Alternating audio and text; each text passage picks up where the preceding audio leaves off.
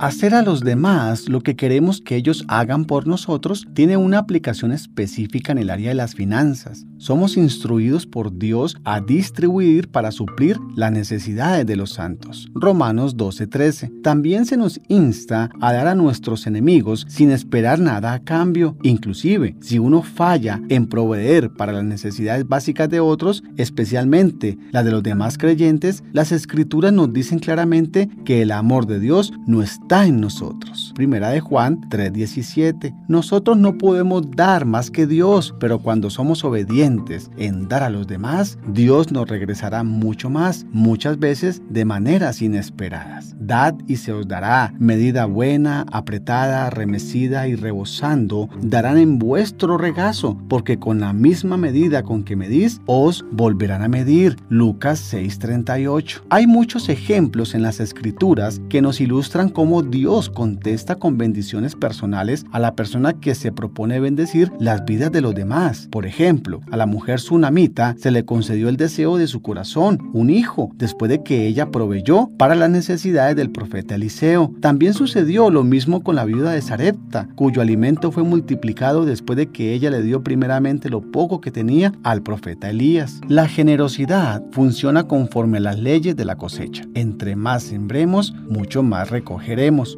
En Lucas, este mandamiento de hacer el bien a los demás está relacionado al dinero. A cualquiera que te pida, dale, y al que tome lo que es tuyo, no pidas que te lo devuelva. Y como queréis que hagan los hombres con vosotros, así también haced vosotros con ellos. Lucas 6, 30 al 31. Dios confirma este principio de dar a las necesidades de los demás y los beneficios recibidos de su parte. Cuando haya en medio de ti menesteroso de alguno de tus hermanos en alguna de tus ciudades, en la que Jehová tu Dios te da, no endurezcas tu corazón, ni cerrarás tu mano contra tu hermano pobre, sino abrirás a él tu mano liberalmente y en efecto le prestarás lo que necesite. Deuteronomio 15 del 7 al 11. Cuando demos a los demás, debemos hacerlo sin esperar nada a cambio y reconocer que es Dios quien mira y quien nos va a recompensar. Dios ama al dador alegre y se deleita viendo a sus hijos seguir su ejemplo de generosidad. Busquemos a aquellos que tienen necesidades particulares y la manera de cómo suplirlas sin esperar nada a cambio.